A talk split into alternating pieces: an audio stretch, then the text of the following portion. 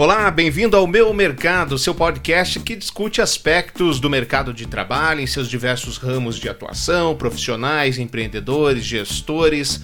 Nós conversamos com todos para que todos os aspectos sejam cobertos. E hoje nós recebemos aqui a jornalista Gesiane Dioche. Olá, Gesiane, tudo bem? Bem-vinda. Olá, Ednei, tudo bem? Muito obrigada pelo convite.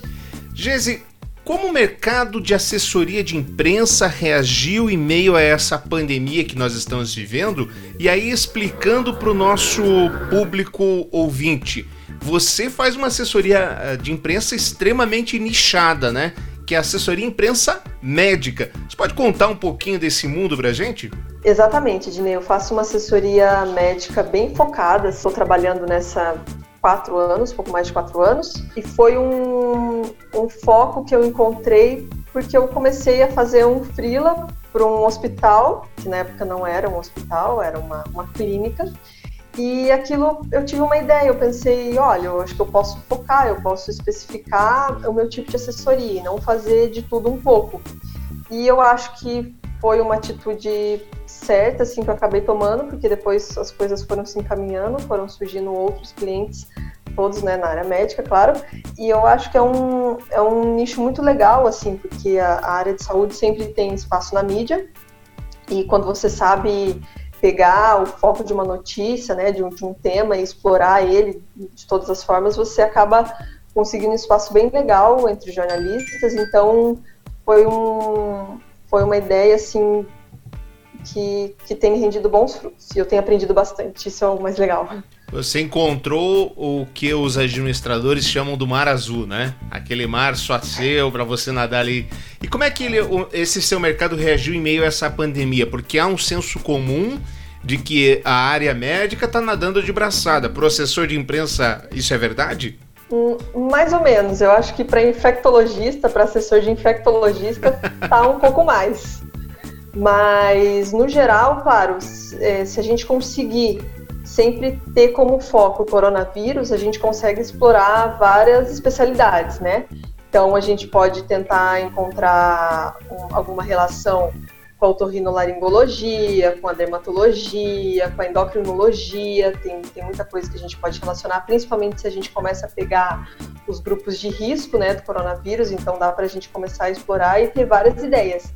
Mas eu acredito que, a, obviamente, a área de saúde do, é, para quem faz assessoria nessa área de saúde, balançou um pouco, mas ainda assim dá para a gente explorar. Mas eu acredito que a assessoria de imprensa como um todo, assim, da, das outras, dos outros setores, então, por exemplo, ah, quem faz assessoria para um, um bar, para um restaurante, para uma academia, para um shopping, enfim, a crise foi maior, né? Porque tudo fechou, de uma hora para outra tudo fechou. Então você fazia assessoria de uma academia que hoje não funciona mais né? E as que estão tentando reabrir, mas agora, né, estão querendo falar em fechar de novo. Então, assim, tá tudo muito travado. Então, assessoria para esses outros clientes, eu acho que que tá pegando bastante. O assessor de imprensa, se não se reinventou ainda, vai ter que se reinventar. É, até porque eu, imagino no ramo de assessoria de imprensa, a grande meta é que o seu representado saia no, nos veículos que você consiga levar um repórter com uma, com uma câmera lá para ele. E agora nem pode, nem que ele queira, não pode. Realmente um desafio bastante complicado. Agora, e os profissionais de saúde, Geise? Eles entenderam esse momento que a gente está passando, mudaram as rotinas, cancelaram serviços, adequaram serviços. Como é que você está vendo essa realidade aí na ponta?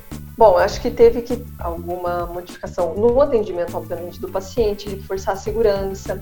Também muitos médicos tiveram que é, aprender a lidar com a telemedicina, né, que foi regulamentada. Muitos médicos não, não sabem usar a tecnologia para atender o paciente e para tornar o atendimento que antes o paciente ia ao consultório, conversava com o médico, apertava a mão, levava um presente. Hoje ele, o médico não, não pode receber esse paciente, ele está tendo que fazer de forma virtual. Os que, né, os que pegaram esse, é, a, pegaram a telemedicina para ser aplicado para os pacientes. Então, é, mas muitos não sabem, não sabem lidar com essa tecnologia a ponto de tornar o, o atendimento humanizado. Inclusive, até na semana passada eu estava assistindo uma live com uma endocrinologista que falava justamente sobre isso está é, tá faltando para o médico aprender como humanizar esse atendimento. Então, por exemplo, ah, o médico que vai atender uma criança, se ele quer usar uma máscara mesmo virtualmente, ele pode usar uma máscara mais divertida, com umas carinhas mais engraçadas, para não tornar, para primeiro, mostrar para a criança que, olha, eu estou usando máscara, né, aqui em casa, ou enfim, onde eu estiver aqui, que é um exemplo que você tem que seguir, onde você for, mas também para tornar a consulta é, um pouco mais divertida, um pouco mais leve, né? No, no caso da criança, né, ela, a, o médico saber lidar com a criança, mas também quando for atender um idoso, saber lidar com o idoso né, virtualmente, mas a, a, principal dificuldade que essa médica comentava é a, a falta de habilidade em relação a essa tecnologia e a falta de humanização do médico em relação ao paciente. Desafios, Gese, da assessoria de imprensa como um todo já são grandes. Agora, quais são os principais desafios da assessoria de imprensa médica, na sua opinião?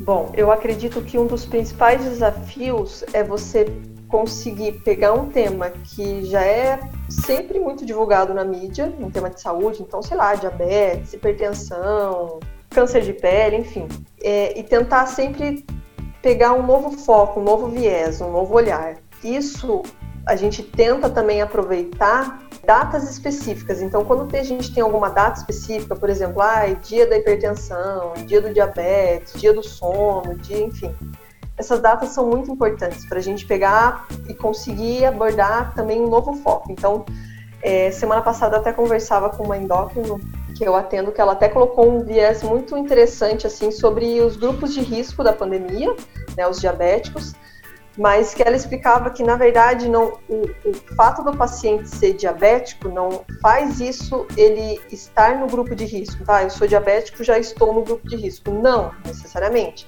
o fato dele estar com, com diabetes descontrolado. E daí outra questão que ela falou, ela comentou assim, bom, a gente está nessa época de isolamento, os, os pacientes estão em casa, mas eles estão em casa comendo mais. Logo, o diabetes pode descompensar. Então isso é um é uma dualidade que a gente tem que tentar explicar para o paciente que não basta ele ficar em casa isolado, mas se ele estiver comendo não vai adiantar nada. Então foi um tema muito interessante que a gente até conseguiu uma, fazer uma matéria sobre isso, que muita gente acha, não, ah, eu, eu, eu tenho diabetes, então necessariamente eu vou, eu vou ser um foco mais fácil do, do coronavírus. E não é necessariamente isso, né? A mesma coisa com os pacientes hipertensos. Se o paciente hipertenso não tem a pressão controlada, aí sim ele se torna um, um foco mais, mais fácil. O maior desafio, assim, é a gente conseguir sempre um, um foco um foco diferente diante de um tema que está sempre batido. A gente, obviamente, não vai falar, pedir para, enfim, enviar uma pauta para o jornalista explicando os sintomas e causas do diabetes, que isso qualquer um sabe, né? Enfim, que é uma coisa batida, não é que qualquer um sabe, mas assim, que é uma coisa que sempre é muito recorrente. É comum, a gente sempre né? tem que tentar ah, é, abordar um outro, um outro lado. E assim, é, explorar essas datas específicas é muito legal. Por exemplo, em outubro a gente tem o Dia Mundial da Psoríase assim, em nenhum momento eu vou conseguir, pela experiência que eu tenho tido ao longo dos, desses últimos anos, eu vou conseguir falar de psoríase em uma data, em, em um momento qualquer, assim. Mas a data específica é uma data que pode gerar interesse, e, e sempre gera interesse, assim, todos os anos a gente consegue uma, alguma exposição porque é uma doença que muita gente não conhece. E não é só uma doença de pele, essa, a, a, doença vai muito além de ser apenas uma doença de pele, afeta emocional, afeta autoestima. Então, é, aproveitar essas datas também é uma sacada muito legal, que a gente que a gente consegue trazer temas de saúde para a imprensa que muitas vezes não é abordado, né? Então, eu acho que esse é o grande desafio. O assessor de imprensa médico tem que ser quase médico, né? Você. Uma curiosidade, você passa o texto, que para quem não conhece o assessor de imprensa, em regra a gente não aprova texto com o cliente. Né? A gente, porque o texto do cliente é outro. Mas nesse teu caso específico, você aprova o texto inteiro ou aprova só aquelas partes que são mais sensíveis? Que ah, aqui pode ter um erro e que está na boca do, do profissional? Olha, geralmente eu eu passo o texto inteiro, mas para eu também ter uma segurança, sabe? Uhum. É, mas nunca tive problema, assim. Eu raramente tenho alteração, mas assim, se for uma alteração, é mais assim específico, igual você comentou, né? Algum, algum termo mais específico de alguma doença, né? E geralmente em medicina tem muita coisinha assim que para a gente não faz diferença, mas para o médico pode dar uma interpretação muito assim diferente em relação ao que né, a pessoa vai entender. Mas eu, eu gosto de passar por uma questão de segurança minha, assim, sabe? Até porque né, os conteúdos de, de clientes que a gente tem site, tem blog e tal, muitos deles a gente faz adaptação e coloca no site, mas é mais para uma segurança, assim para é. a gente passar sempre a informação correta. Né? É, eu, eu, concordo com você, até porque é, na área médica a gente atende algum, alguns clientes em redes sociais da área médica e é incrível. Tem lá, por exemplo, uma clínica, não sei se já aconteceu com você, com dois sócios, dois lá da mesma especialidade, vamos lá, dois endócrinos. E um tem uma visão A, outro tem uma visão B, que elas são, elas são opostas. E eles, apesar de serem amigos, sócios, atenderem no mesmo lugar, eles têm pensamentos diferentes. E aí você precisa fazer esse jogo de cintura, né? Você, mas da onde que você tirou isso? Ah, foi o teu sócio que falou. Ah, não, mas da onde? Isso é realmente bastante complicado. Agora, Gese, no CRM, que é o Conselho Regional de Medicina, há um código de ética super rígido a respeito de um monte de coisas. E talvez uh, o código de ética relacionado à propaganda, à publicidade, seja um dos mais rígidos do mundo aqui do CRM brasileiro. Há muitas questões éticas condenadas pelo CRM e uma delas é a promessa de resultados. O profissional de, de, de, imprensa como você lida com essas questões junto aos clientes? Os médicos eles não se sentem tentados a divulgar? Uh, ah, vamos fazer um texto falando que a pessoa vai ficar assim, assim, assado, quando não pode? Como é que funciona essa relação entre vocês? Olha, é, sinceramente, assim, eu, em relação aos clientes assim, que eu atendo, eu nunca tive nenhum problema em relação a isso, assim.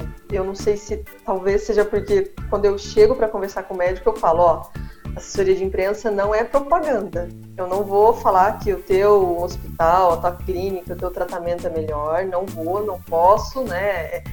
Código de ética, tem lá o CFM, tá tudo certinho. Então, assim, eu não vou fazer propaganda. A assessoria de imprensa não, vai, não tem essa proposta de divulgar que você é o melhor médico. Isso eu já deixo muito claro, assim, é uma das primeiras coisas. E também falo que o trabalho de assessoria é um trabalho que vem, mas vem com resultado um pouco mais demorado, né? Ele é um processo que pode levar dois, três meses, pode levar seis, né? Demora para a gente conseguir um resultado, para a gente conseguir um, um nome na mídia. Né? Mas em relação aos clientes que eu atendo, não. Eu não, eu não tive esse problema e eu acho que é muito importante a gente sempre, mesmo que o médico, eventualmente, se ele vier com essa proposta, ah, mas eu quero divulgar isso, quero divulgar aquilo, aí eu, eu faço né, análise. Eu digo, ó, isso a gente pode divulgar, isso não, porque não está dentro do que o, o, conselho permite.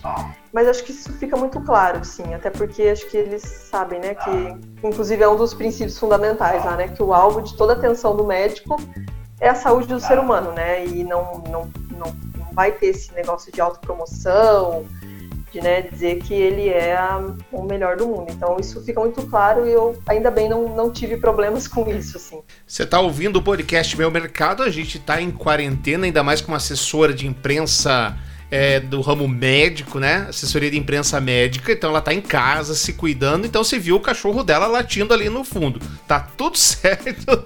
Como é que é o nome do cachorro, ô Gese? Lupe. O Lupe. Então, o Lupe fazendo uma participação especial aí. Ô, Gesi, há espaços na mídia tradicional cada vez menores disponíveis para assessoria de imprensa. A gente tinha anteriormente aí uma onda é, da Lava Jato, que comia espaços e mais espaços da mídia tradicional, ocupava profissionais cada vez mais, e aí a gente veio com uma evolução de diminuição de quadro, adaptação de quadro, os veículos tradicionais começaram a migrar eh, especialmente para online, enfim, esse tipo de coisa. E aí veio, pá, pandemia, coronavírus e etc. Qual é o novo normal em resultados para apresentar ao cliente? Você vai apresentar para o cliente, ainda faz sentido aquele valor centímetro coluna? Quanto, o que, que o cliente está esperando de resultado? Qual que é o novo normal que estamos vivendo em assessoria de imprensa? Olha, Disney, sinceramente eu acho que o novo normal é, é se fazer presente na mídia sabe, independente de, do espaço ocupado, num site, num jornal, na TV, eu acho que o, o grande lance é você se fazer presente. Por exemplo, a gente conseguiu, eu, enfim, fiz uma sugestão de pauta de um centro de pesquisa que precisava recrutar pacientes para um estudo clínico. Então, assim, a gente precisava divulgar para um, um, estudo específico lá. Então, assim, era um grupo de pacientes que precisava ver aquela notícia, se interessar e fazer parte daquele grupo, muito específico, muito específico. Então, a gente conseguiu um espaço na, numa TV. Foi, assim, questão de dois minutos e meio, assim, no máximo, que a médica apareceu explicando como é que funcionava o estudo clínico, enfim, o que, que eles estavam precisando, né, o tipo de paciente. E eu lembro que o telefone para contato que eles colocaram na tela lá ficou, sei lá, em questão de 10, 15 segundos, assim. E a doutora estava com uma expectativa muito grande, assim, de que ela precisava muito de que pessoas entrassem em contato, independente se, se fosse entrar para aquele estudo ou não, mas que se não entrassem, ficassem no banco de dados tal, para um estudo futuro. E foi muito legal, assim, porque foi questão de 10, 15 segundos que o telefone ficou na tela, eles tiveram contato de quase 60 pessoas que entraram em contato, ou ligaram, ou pelo WhatsApp e tal. Claro, depois, né, se passou por um funil, filtrou o tipo de paciente, se cabia no estudo ou não, idade, etc e tal. Muitos critérios. Mas, assim, foi uma coisa que surpreendeu até ela, sabe? Até, até a médica que estava que estava muito interessada, assim, precisava muito divulgar, porque a gente precisava de muitos pacientes. É, eu lembro que na época, eu acho que para ela fechar o grupo, precisava, acho que de uns de uns 7, 8 pacientes. E ela acabou conseguindo mais de 10, assim, que entravam naqueles critérios. Então foi muito legal, foi uma coisa que... E foi num programa matinal, assim, que você pensa, ah, sete e meia da manhã, quem vai assistir um jornal, né? Mas, assim, tinha muita gente que entrou em contato, então foi uma coisa muito legal. Teve também outro caso, faz uns dois anos, que ela deu uma entrevista, assim, muito curta, o espaço, a matéria em si era muito grande, um veículo nacional, mas a, a participação dela deu 18 segundos, eu acho. 18 segundos, eu até lembro. Mas foi assim o suficiente para que no momento que ela, ela estava passando na TV, num programa muito famoso, assim, de renome, é, foi assim o suficiente para que no momento que ela estivesse passando, começaram a chegar mensagens pelo Instagram, pelo Facebook, e daí no dia seguinte várias empresas de São Paulo, do São Paulo, de São Paulo e Rio de Janeiro entraram em contato comigo, perguntando se eu não queria contratar uma empresa de clipping para, enfim, pegar todos os registros, os jornais que ela tinha aparecido e tal. Foi uma coisa assim muito estrondosa, sabe? Apesar do pouco tempo que ela ficou, dos poucos segundos que ela apareceu e assim, e depois na clínica começaram a ligar para ela, para marcar consulta com ela. Então assim, foi uma coisa muito muito muito legal. Então eu acredito que o grande, o, a, o grande diferencial é você ainda se fazer presente, independente da mídia que você esteja, rádio, impresso. Agora, site, vamos combinar, Jesse. Que vamos combinar que a mídia tradicional ainda é a que faz brilhar o olhinho do cliente, né? Sem dúvida, sem dúvida. Não, isso não tem dúvida.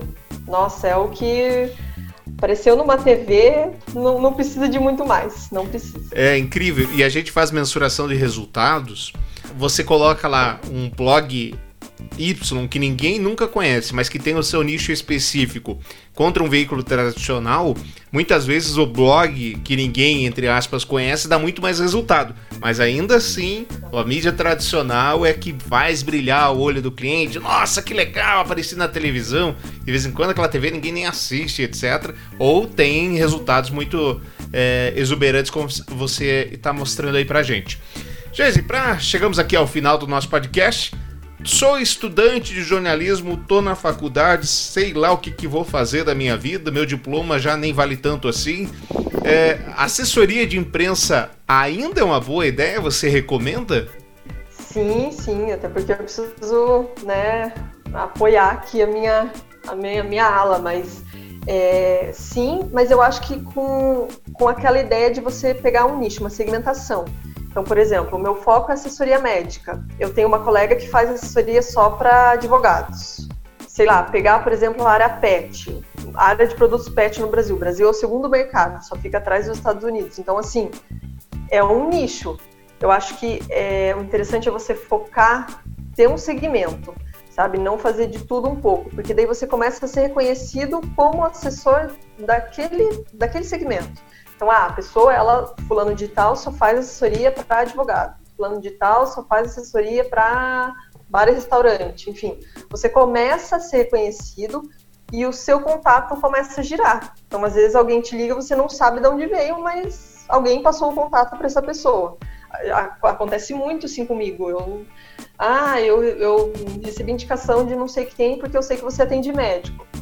Nossa, muito legal, muito legal. E muita gente assim chega até mim, às vezes até sem eu mandar nenhuma sugestão assim de pauta. Então isso é muito legal porque você acaba sendo reconhecido no meio que você trabalha.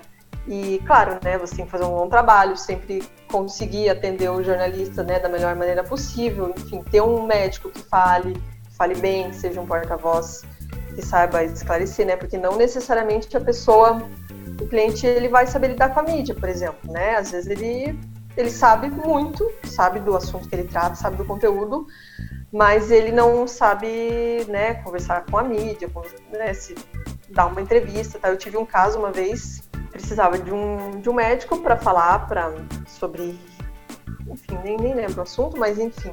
Aí tá, aconteceu a entrevista, perguntei se tinha dado tudo certo, beleza, deu. No dia seguinte, o jornalista me mandou uma mensagem assim, muito. Ela, ela foi muito assim querida com a mensagem, falou assim: Oi, tudo bem, olha, deu tudo certo, deu certo ontem a entrevista, mas assim, só para falar que a gente conseguiu aproveitar muito pouco do que o médico falou, porque ele estava muito nervoso. A gente sabe que ele sabia do assunto, mas quando a gente ligou a câmera, travou, travou. E realmente, assim, se deu cinco segundos do médico falando, foi muito. e daí eu, eu, eu, fiquei sabendo que eu não podia mais contar com ele, assim, né? Pra, pra TV, pelo menos, né? Então. Aí, tem outra, tem né? hora que media training nenhum resolve, né? é, às vezes a pessoa não, não consegue e paciência, entendeu? Tem, tem alguns médicos que falam, olha, eu, eu até te ajudo nesse conteúdo, eu passo a informação que você quiser, mas eu não dou entrevista. Então você já sabe que, né, que talvez aquele, um tema específico que aquele médico fala, talvez eu não possa trabalhar muito, porque se ele é a minha fonte, e se ele não dá entrevista, logo não adianta eu bater naquele tema, né? Yeah. É. é, teve um caso também uma vez que esse, esse foi um pouco complicado, porque porque era uma entrevista ao vivo no Jardim Botânico, 7 h 15 da manhã, e o médico tinha que estar lá. O médico não esteve lá. Ah. E assim, foi terrível para mim, porque eu tava bem no começo. E queima o seu nome daí, né? E queima meu nome. E daí, assim, até você explicar aqui, né? O que, que você vai explicar? E qual você foi a explicação que ele deu? Ele deu. E, na verdade, ele falou a verdade. Ele falou que ele perdeu a hora. Dormir. É, mas assim, daí, sabe, prejudica o meu trabalho. Então, tem, tem muita coisa para se analisar, mas eu acredito que sim, que a assessoria de imprensa é, é assim, é o futuro. Pode ser, claro, vai ter muita modificação, já está tendo, né? A gente tem, tem que se reinventar a cada momento. Mas sim, esse, esse lance de você ter um nicho e focar naquilo e ler bastante sobre aquilo, ver o que está saindo na imprensa sobre, sobre o assunto que você trabalha, um foco que você pode ter diferente, sempre pode render. Eu acho que é uma, é uma boa opção aí para quem ainda está em dúvida, é, uma, é um caminho. É, um caminho. é, é importante, bem importante que quem quer ser assessor de imprensa, aliás, quem quer ser qualquer coisa, tem que estudar bastante, não pode ter preguiça, até porque às vezes que é a assessora médica aqui, ela pode atender o jornal que começa às 5 da manhã, como pode atender o jornal que é uma da manhã no mesmo dia. Né? É, então acontece, então tem que trabalhar bastante. E o cliente, para contratar assessoria de imprensa, tem que saber algumas premissas. Não é publicidade, não é de resultado rápido, até porque o assessor de imprensa tem que fazer relacionamento, o assessor de imprensa tem que montar o seu banco de dados, e aí o médico tem que fazer o nome do médico, não é qualquer um que pode dar opinião sobre qualquer coisa. Geise, como é que o pessoal encontra você no, no site? Qual que é teu site? Meu site é gdconteudomédico.com.br. Lá tem tem bastante coisa, tem os clientes, né, a aparição dos clientes na, na mídia, nos veículos tal. tem conteúdos, tem algumas coisas lá que eu escrevo e vocês podem me encontrar neste site, gdconteudomédico.com.br. Geise, muito obrigado pelo carinho da entrevista. Nós conversamos aqui com Gesiane Dioste. Ela falou sobre assessoria de imprensa médica. Semana que vem nós voltamos com um novo tema, um novo convidado. Obrigado a todos pela audiência. Assinem o nosso canal, dê as estrelinhas que acharem necessário. Obrigado, gente. Tchau.